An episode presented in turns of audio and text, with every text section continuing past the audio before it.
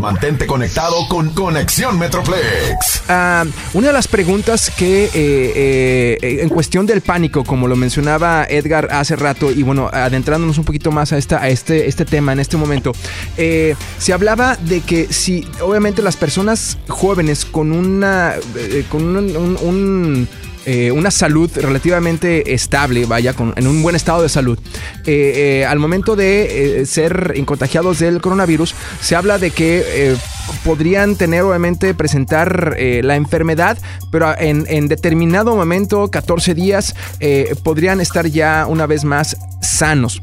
Bajo estas circunstancias se habla en algunos lugares de no ir a un centro de salud a checarse para evitar contagiar a otras personas al momento de salir. ¿Es esta una recomendación viable? Bueno, todos todos tenemos diferentes sistemas ah, en, nuestro, en nuestro cuerpo. Hay unos que, pueden combatir la enfermedad rápida, uh, más, más, más, rápida. Hay otros que se les toma un poquito de tiempo para, para, para, para desarrollar o para eliminar pero yo creo que cada cuerpo es diferente y, reacciona diferente. Eso es mi punto de vista. Por, lo tanto, tú sugerirías que ya sea telefónicamente eh, se comunicara con algún médico, eh, con su médico, mejor, dicho, o que asistiera a, algún centro de salud para, para eh, corroborar la situación que está viviendo esta persona. Claro que sí, como digo, las personas que tienen ya riesgos de enfermedades por ejemplo, cáncer, VIH, a diabetes, a personas con, con, problemas cardiovasculares, con asma. Esas personas están vulnerables para, para, para desarrollar este virus porque sus sistemas, uh, sus sistemas no, están, eh, no están tan fuertes como un sistema de, de, de, de una persona que nunca ha tenido problemas, digamos, de las que acabo de mencionar. Pero Sí, cada persona, y es muy importante, mi gente latina, muy importante, y, y, voy a seguir hablando de esto, es importante que tengamos un proveedor médico. Cada uno de nosotros tenemos que tener un médico que nosotros podamos ir a hacer nuestros chequeos anualmente o podemos, uh, poner, en este caso, quién sabía que iba a suceder esto del COVID-19. Por eso tenemos que estar preparados y educarnos a cada uno de nosotros que nos están escuchando. Entonces, no vaya a un departamento de salud porque no queremos que se contagien otras personas. ¿Qué diría, qué pasaría si una persona está propuesta a ese virus y luego habla con otra persona, se contagia con otra persona? Por eso es lo que se está tratando de, eliminar el contacto a persona a persona. De hecho, para sumar, para, para dar un mensaje bien claro, bien concreto, es si alguien, por la razón que fuese, quiere hacerse el examen de coronavirus, Solamente un doctor puede decidir si esa persona tiene el perfil para hacerse el examen de coronavirus. Es decir, nadie puede entrar a una sala de emergencia y echar pataleta y decir quiero y exijo el examen de coronavirus. El sistema y la estructura ya está hecho para liberar nuestro sistema de salud y no se sature con casos de pánico. Entonces es también en cierta manera sencilla la información que queremos que la gente retenga. Llame usted a cualquier clínica privada de su preferencia o clínica pública, le va a decir por qué quiere hacerse un examen. Lo más probable es que se va a tratar en primera instancia como una influenza, repito, porque estamos en temporada o un resfriado, etcétera ya el doctor tiene los mecanismos y los filtros para decidir, ¿sabe qué? Usted está en alto riesgo, se le va a ordenar el, este examen, ¿ok? Correcto. Pero que precisamente no estén corriendo a las salas de emergencia porque lo único que va a hacer es precisamente todo lo contrario. Igual y que nada más tenía un resfriado y por acudir a una sala de emergencia va a agarrar algo peor. Entonces el sistema ya está hecho y es importante que eduquemos a la gente mucho sobre esto. Es tenemos que tener un sistema que no sature nuestro sistema de salud, que nuestro sistema de salud se dedique a cuidar de aquellos que verdaderamente ya están confirmados que tienen algún tipo de infección para darles el tratamiento necesario. Esto es bien importante, ah, así que eh, tenemos que, dar ese mensaje bien claro. Y, y pónganse a pensar lo que ha sucedido con las tiendas en estos días. Imagínate qué sucedería con los hospitales. Sí, no, es precisamente lo que eh, queremos eh, evitar y de alguna manera también hacer conciencia, es, precisamente de que, bueno, creo que como, lo enfatizaba Armando al principio, si tienes una fiebre de 100.4 grados, acude al doctor. Correcto. Esa, esa creo que sería la, principal. Sí, eh, obviamente porque, bueno, sabemos que ya es una situación de alto riesgo y, y que obviamente eh, ya el doctor en ese instante va a decir, sí, tú, eh, eh, tú eh, eres, necesitamos hacerte a ti esta prueba porque obviamente tú estás, tienes estas, estos síntomas que a final de cuentas, si tiene una tosecita, si tiene un estornudo, podrían ser alergias, podría ser una gripe, obviamente cuidarse, pero obviamente no correr, como lo mencionaba Edgar, al área de emergencias porque no queremos saturar precisamente a nuestros, a nuestros, nuestro sistema de salud en ese tipo de situaciones que se, se enfoquen y se concentren en las personas que realmente podrán llegar a estar de enfermas de, esa manera. Ah, Edgar Armando, algo que, de repente hemos visto eh, a nivel mundial es precisamente que, eh, bueno, Obviamente en China, por ser creo que eh, el lugar en donde inició la, enfermedad, que de ahí se, se, pasa a estas áreas de Europa, Italia principalmente. más sin embargo, afortunadamente, no hemos visto o no hemos sabido de situaciones así en países como India, que también es un país con muchísima población, o de repente en países a lo mejor un poco más eh, eh, sin, tanta infraestructura de salud como África, o inclusive en nuestros países de Latinoamérica no hemos sabido tanto eh, de, este, de, este, tipo de situaciones. ¿Es porque, ¿Es porque estamos muy temprano en el proceso o es porque a lo mejor algunas condiciones de calor, algunas condiciones de salud, eh, de, nuestra gente o gente de este tipo de lugares en el mundo están, no, están permitiendo que, el virus se propague tan, tan fácilmente? Fíjate que a veces las respuestas científicas son las más prácticas. Tiene que ver con la movilidad y la capacidad de movilidad de la población. No es lo mismo un canadiense, un argentino, un brasileño o un mexicano que es muchísimo más fácil decir voy a tomar un avión a Italia porque no conozco Roma eh, o a París o a Londres.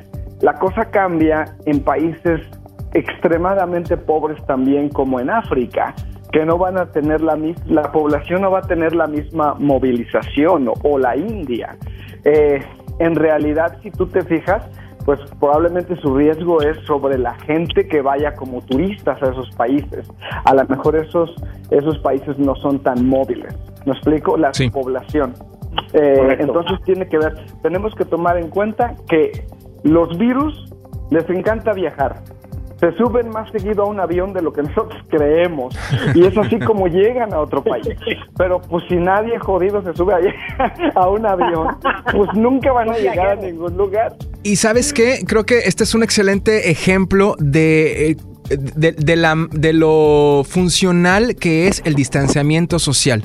Digo, de repente, si, si no tenemos esa, esa conciencia de decir, bueno, es que si, si, si me alejo un poco de esta persona, no me voy a contagiar. Si no queremos de repente eso, podemos observar precisamente este fenómeno en países como África, en países como India, en países inclusive eh, de, nuestra Latinoamérica, en el cual obviamente no se está propagando tanto porque hay un distanciamiento mundial, vaya, entre estos países debido a que obviamente no se está eh, trasladando el virus en, personas eh, visitando este tipo de lugares eh, contagiosos, vaya. Así es, así es. Esa es una de, y yo me atrevo a decir, la razón primordial en la que no vemos los, los casos explotando como en los casos de países que tienen una comunicación tremenda con el exterior por la gente que entra y que sale en todo momento este, y es por eso que hay países a mucho más alto riesgo. Ahora, regresando un poco a la cuestión de eh, cómo se transmite, hay personas que obviamente pueden contraer el virus, pero no manifestar las enfermedades. Asintomáticos. Asintomáticos. Eh, eh, y, es, y es precisamente por estas personas por las que y vamos a retomar nuevamente la plática, hay que eh, seguir lavándonos las manos, hay que seguir este, eh, tosiendo eh, de, a la manera vampiresca como lo platicaba Armando, hay que, este, hay que obviamente limpiar nuestras áreas de trabajo, este, obviamente porque a lo mejor podríamos uno de nosotros ser una persona que lo puede asintomática, pero a final de cuentas podemos seguir contagiando a las demás personas. Correcto, y como, como vamos eh, otra vez a, recalcar otra vez, lavarse las manos, no estar en contacto con gente cercana que ya está enferma y también evitar enfermar a otras personas. Si está enfermo, quédese en casa. Ah, si usted es profesional, trate de, de, ver una manera de quedarse en casa y trabajar en casa. También, ahorita sabemos que los que yo tengo un hijo de 11 años que se le, se le extendió otra vez sus vacaciones y es contento de la vida, pero tuve que explicarle por qué. Sí, exactamente, estaba gritando y yo, yo lo dejé gritar, lo dejé gritar. dime, dime, cuando acabas de gritar, porque también van a haber consecuencias, también vas a acabar tarde en la escuela o lo que sea, pero ese es otro tema. Pero, anyway, uh, ¿sí me entiendes? Sí. Y, y, y, y, enseñar a nuestros hijos también a cómo, a cómo ser, a cómo, a, a, no contagiar a otros amiguitos también, porque estos niños les encanta estar afuera, les gusta estar en, en grupitos, ¿me entiendes? Y también para poder evitar eso, ¿me entiendes? Quédense en casa niños. Disfruten este tiempo, si me entienden? lean un libro o algo, ¿me entienden? Pero manténganse activos. Y también cubrirse la nariz al, al estornudar. Y también, como dijiste, me gustó eso, e, esa, esa tosera vampiresca. la tosida vampiresca. Sí, no, inclusive que agarren por ahí, que se, que se, que se cuelguen, que se cuelguen una, una, este, un hilacho y que ahí se tapen la boca como si fueran vampiros, sobre todo para los niños. Me eh, encantó, me encantó esa. Eh, Armando, Edgar, una, de, las, de las cuestiones que eh, hemos estado observando es que, bueno, eh, en, China esto sucedió y, e inició hace dos meses aproximadamente hace dos meses en el futuro, en nuestro presente, estamos viendo situaciones como obviamente el cierre de eh, negocios temporalmente para evitar obviamente el contagio de esta enfermedad. Algunos especialistas que yo he estado eh, leyendo y, siguiendo en redes sociales apuntan que eh, eh, comparando el, fenómeno del coronavirus con fenómenos climatológicos, el coronavirus no es una nevada de 4 o 5 días, es un invierno completo. ¿Ustedes, ¿Ustedes están de acuerdo con esta expresión? ¿Estaremos viviendo esta situación por, por, por meses? Eh, semanas, eh, ¿cuál, sería su estimado? A nivel mundial de la salud, te puedo decir que en efecto eh, las pandemias, como se le ha calificado, tienen un ciclo. Un ciclo de cúspide que en Estados Unidos no se ha llegado. Todavía, de hecho, estamos en el principio, de, vamos como a la mitad de la montaña. Estamos esperando llegar a la cúspide en unas semanas. La cúspide es el punto más alto de, de contagios ya, ya después empieza el control de la misma a través de la concientización y la cooperación del público, de manera que empieza una, un revolving door. Ayúdame con la palabra. Este, ¿Como una, una, puerta giratoria? Exactamente, porque, porque entonces lo que, empezás, eh, lo que empieza a hacer el sistema de salud es a empezar a tratar y a curar los casos y después a recibir los nuevos que están eh, eh, eh, entrando o se están identificando. Ese es el reto después para el sistema de salud y es por eso que lo necesitamos el sistema de salud em, enfocado a los casos reales, porque después el reto va a ser precisamente empezar a, tratar los casos, a, ayudar a la gente que se recupere y después empezamos a ver, esperamos que el, patrón de conducta de una pandemia es que después los casos empiezan a reducir. Así al pasar de las semanas hasta llegar nosotros al final de o, a la parte final de esa pandemia. Idéntico como, funcionó el H1 el H1N1, en todo el mundo explotó y después el sistema de salud se encargó de empezar a ayudar a la gente a recuperarse y empezamos a jugar ese número de juegos de cuántos cuántos se aliviaron esta semana y cuántos nuevos se infectaron.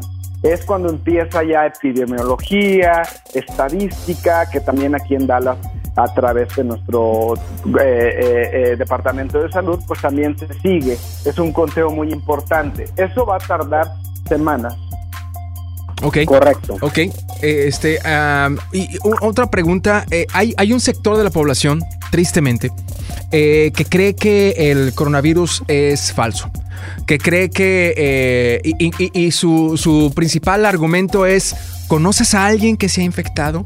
Eh, ¿has, visto a alguien con los síntomas? Eh, y creo que en nuestra comunidad, en, nuestros, en, nuestro, nuestra cercanía, nuestra gente alrededor de nosotros, inclusive en redes sociales, obviamente no estamos viendo esto, creo yo, uno, porque es muy temprano en el proceso, como lo estaba apuntando en este momento Edgar Carmona, en esta, en esta subida de la colina que estamos teniendo de, la, de, la, de, la manera en que se, se, lleva el proceso de esta enfermedad. Eh, creo que uno es, es muy temprano. Y dos, creo que hasta el momento las acciones de contingencia están funcionando. Es el fenómeno de los medios sociales la gente comparte muy rápidamente y fácilmente rumores. No corrobora quién pone un rumor. Por ejemplo, ayer yo mismo tuve que corregir y pedirle a varias gente que conozco que por favor quitara ciertos anuncios que estaban poniendo que eran 100% falsos. Dentro del pánico, la gente comparte lo primero que ven sus ojitos, no se fijan si la credibilidad de las fuentes. Yo le recomiendo a la gente que, número uno, si están tan, si aman tanto a las redes sociales, que se unan y que sigan las redes sociales de las instituciones con credibilidad, porque también la tienen. O sea, que no sigan la red social de Patito Jiménez o el que quieras, me explico, claro, que sigan el Centro de Control de Enfermedades en vivo está mandando sus números, el Departamento de Salud Inmediatamente tenemos ahorita en el teléfono, también en la línea, quien está participando activamente, pero la directora de comunicación social del Departamento de Salud está en la línea, la señora Marisa, y ella inmediatamente en cuanto tiene nuevos números los pone eh, a disposición del público. No hay secreto, no hay no hay no hay necesidad de caer en la en la conspiración porque no existe. Al contrario, la, la confusión es cuando se empieza a contaminar la información por cualquier persona que tenga un teléfono celular y no se fije lo que escriba. Exactamente, y sabes que Edgar, ya que estamos hablando sobre esto, Fíjate, el papel higiénico, ¿qué tiene que ver esto del papel higiénico?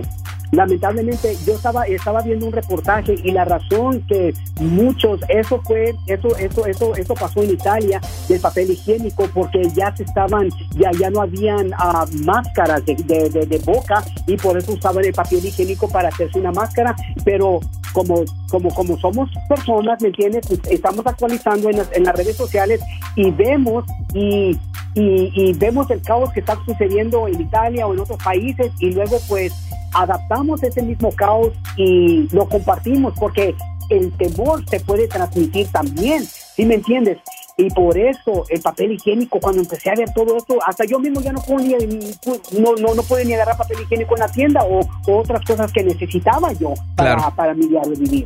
Claro, y qué bueno que lo apuntas, Armando, qué bueno que lo apuntas porque creo que es algo que eh, muchas personas eh, nos hemos preguntado la razón al respecto y, creo que eh, el, origen es extremadamente interesante y que necesitamos obviamente también entender para no caer en ese tipo de, compras de pánico. Ah, ah, en cuestión de, las acciones que está tomando la ciudad y el condado de Dallas, en, el cual cerraron nuevamente los, negocios y obviamente están también limitando el, el número de personas que se están agrupando eh, obviamente vemos que es algo que ya sucedió en, Los Ángeles, ya sucedió en Nueva York. Más sin embargo, eh, eh, esta cuestión durará las mismas semanas que estás previendo dure esta, esta, esta, esta montaña de, del proceso, como lo mencionabas, este Edgar, Armando, o a lo mejor podríamos poco a poco regresar a normalidad en, en, en, unos cinco días, no sé, digo, ahora sí que su, su opinión al respecto. Fíjate que este punto a mí me preocupa mucho porque tiene que ver con la salud mental de la gente. Sí. Algo que todos podemos ver cuando vemos Facebook o otros medios sociales es esta mentalidad peligrosa, apocalíptica, de fin de los tiempos, de, de profecías y lo que se te pueda ocurrir. No es así. Queremos que entiendan la gente cómo es que se controla este tipo de enfermedades. Y si me lo permites, yo ayer puse un comunicado en este, o más bien una explicación en Facebook, en la página de Amigos Sin Fronteras Dallas. Claro. En la que creo que tuvo una muy buena recepción porque la gente pudo entender por fin de qué se trata. Y si me lo permites, te lo voy a leer. Adelante.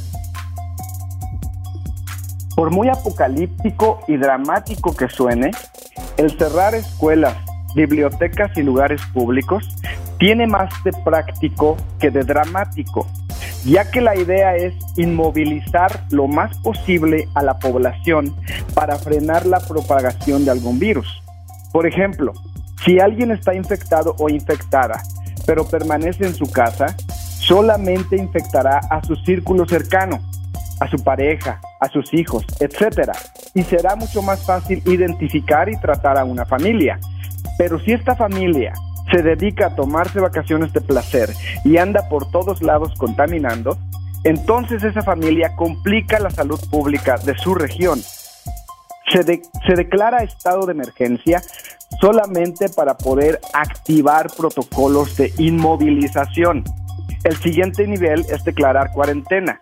Esta medida es más, más drástica ya que obliga a que organizaciones privadas cierren o limiten sus horarios de operación por un largo periodo. Vuelvo y repito, esto es solamente para inmovilizar a nuestros inquietos pacientitos que andan regando su babita por todos lados. Así que quietecitos se ven más bonitos. Los necesitamos relajados, flojitos y cooperando. Quédese lo más posible en su casa, no por miedo, sino porque usted entiende cómo funciona la salud pública y entiende que la herramienta principal para salir de esta crisis es la inmovilización social y para ello se necesita la cooperación del público. Así que saludos, pero de lejitos. Muy bien, muy bien, muy, muy, muy interesante el, al apunte que pueden nuevamente checar y compartir en las redes sociales de Amigos Sin Fronteras eh, de parte de Edgar Carmona. Tengo un par de preguntas, eh, Edgar Armando, que me dejaron de parte del público, que eh, no quiero irme sin, sin, sin tenerlas presentes en el programa el día de hoy, si me lo permiten. para las personas que apenas están escuchándonos, bienvenidos, gracias por sintonizar. Estamos en Conexión Metroplex de la Grande 107.5 platicando con Armando Martínez, representante del Departamento de Salud y Servicios Humanos del Condado de Dallas, al igual como Edgar Carmona, director de Amigos Sin Fronteras, el día de hoy. Eh, agradezco su, participación en el programa. La pregunta me la envió eh, Patty en eh, Facebook. Dice, si una persona está infectada y prepara alimentos, puede contagiar a los demás de esa manera. Hemos escuchado obviamente de eh, cuánto vive el virus en el aire, este, que son aproximadamente tres horas. Hemos hablando, hemos sabido también de cuánto vive en, cartón, que son como nueve horas también. Eh, eh, creo, corríjanme si estoy equivocado, inclusive también en lo que es cobre, que también tiene una duración de varias horas. ¿cuál, es, cuál es su, su respuesta a esto, Armando Edgar? Bueno, primeramente, Pati, muchas gracias por, por, estar ah, mandando tus preguntas.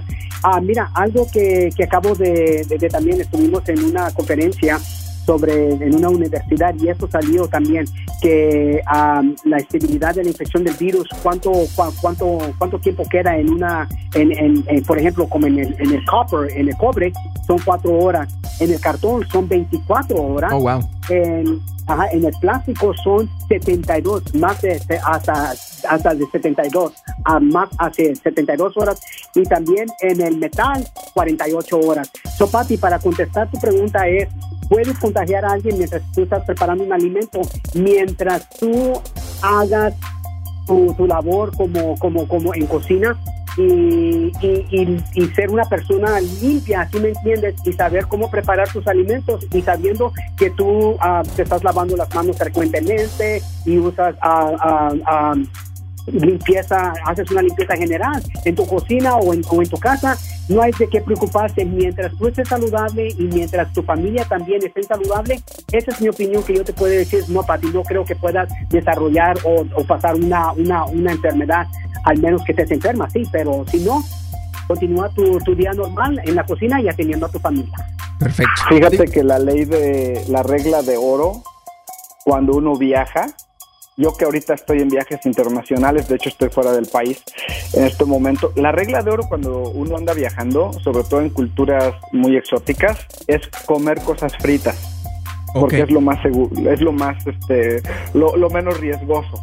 Este, no comer alimentos crudos eh, de, de, si va uno a comer de un lugar de dudosa procedencia, claro. no, no se recomienda, ahí sí date vacaciones de ensaladas, date vacaciones de sushi, de, de, alimentos crudos. Lo más, lo más este, inteligente que uno puede hacer como prevención es precisamente comer este, alimentos fritos cuando uno anda viajando este, para prevenir cualquier cosa. Excelente recomendación también. La otra pregunta que nos llegó Edgar Armando eh, fue en Instagram de parte de una usuaria que se llama Cerod821. Dice, ¿qué pasa con las personas que van a cruzar la frontera por tierra y tienen tos?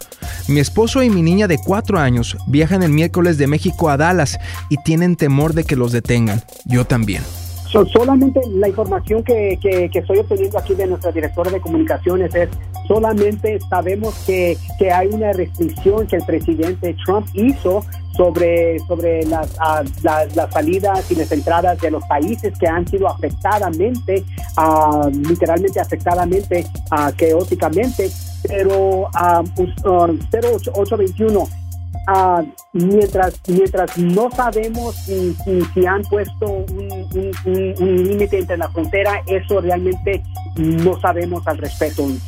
no puedo contestar a esa pregunta. Claro, Y la otra, la otra algo importante también es que hay una diferencia entre este tipo de política para ciudadanos de Estados Unidos o para personas que no son ciudadanos. Porque algo que se tuvo que aclarar después de que el presidente dijo algo de un posible suspensión de, de, recibir a gente de Europa. Después se tuvo que el Departamento de Seguridad Nacional tuvo que aclarar que eso no aplicaba a los ciudadanos de Estados Unidos viviendo en Europa, que por supuesto que sí podían regresar. Te digo porque eso es algo que a mí me importó también, porque pues soy ciudadano de Estados Unidos y quería, quería saber si ya no me iban a dejar entrar, lo cual me, me, me, alivió saber que en caso de una medida extrema, este, que, este, saber que no me iba necesariamente a afectar una regla parecida. Excelente, Edgar. Eh, eh, gracias, eh, obviamente, por la participación. Armando, muchísimas gracias. Estamos, obviamente, ya llegando a la, a la, parte final del programa. Armando Martínez, representante del Departamento de Salud y Servicios Humanos del Condado de Dallas. Un, un, un último, un último pensamiento al respecto de esta cuestión del coronavirus, sobre todo en nuestra, en nuestra ciudad y en el área del norte de Texas. Solamente vamos a, vamos, vamos a dar las verdades y vamos a parar el pánico. Lávese las manos uh, frecuentemente, evite estar en contacto con gente cercana que está enferma y también solamente limpie las, las, las áreas donde usted está trabajando y como, como, como, como, como, dice, como se dice, juntos y cooperando podemos lograr todo. Muchas gracias. Gracias. Edgar Carmona, director de Amigos Sin Fronteras, eh, un, tu último comentario. Eh, así es, lo mismo le, invitamos a la gente que nos siga por Facebook, Amigos Sin Fronteras Dallas, en el que vamos a tenerles pues puntualmente informados. Recuerden ustedes que em, vamos a salir de esta crisis de salud pública y, que simplemente, verdaderamente, el, el remedio número uno es que la gente coopere. Por favor, manténganse informados y sigan los lineamientos. Muchísimas gracias a todos por escucharnos. Le recordamos que pueden escuchar también esta emisión a través de nuestro, nuestro podcast. Encuéntranos en radio.com, la aplicación, por supuesto. Y eh, pues le agradecemos por esta mañana tanto a Edgar Corromando y también a Marisa, que estuvo por ahí también acompañándonos eh, a través de la línea telefónica. Muchísimas gracias. Feliz eh, domingo y que tengan un excelente día. Gracias por escucharnos. Les agradecemos la atención prestada a Conexión Metroplex. Los esperamos el próximo domingo a esta misma hora en su estación La Grande 107.5.